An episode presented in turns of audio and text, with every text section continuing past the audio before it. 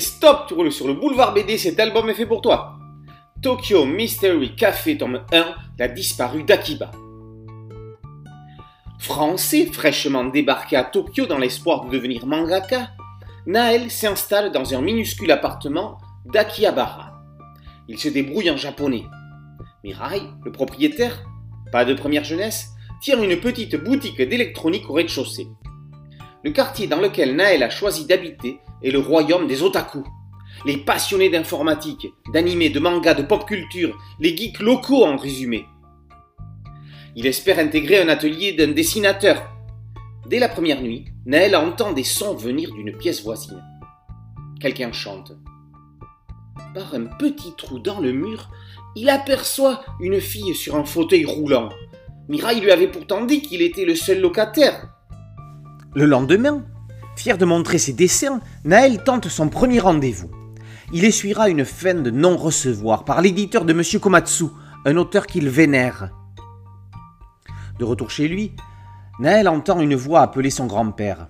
C'est certainement la personne qu'il a aperçue dans la nuit.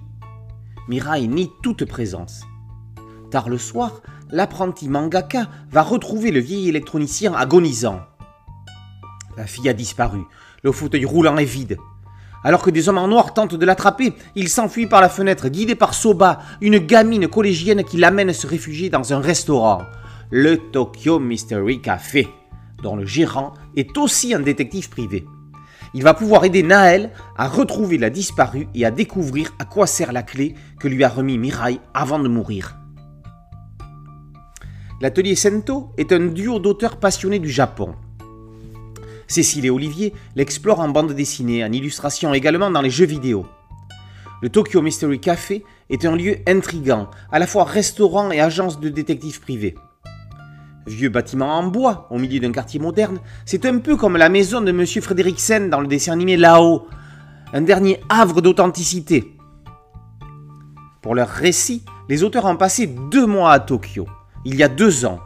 Ils ont rencontré des mangaka et visité la rédaction du mythique Shonen Jump. Naël, Soba et le patron détective vont former un trio original dans un pays où la culture est si éloignée de la nôtre qu'elle en est aussi en mystère. On va découvrir non pas le Tokyo des touristes, mais la vraie ville, celle cachée en dessous, celle des Tokyo Heat.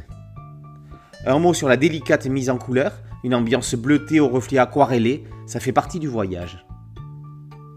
Tokyo Mystery Café offre un décor inédit au polar à la narration européenne. L'atelier Sento ne renouvelle pas le genre, mais en crée un nouveau, à la frontière de deux cultures. Tokyo Mystery Café, tome 1, La disparue d'Akiba, par l'atelier Sento, est paru aux éditions Dupuis.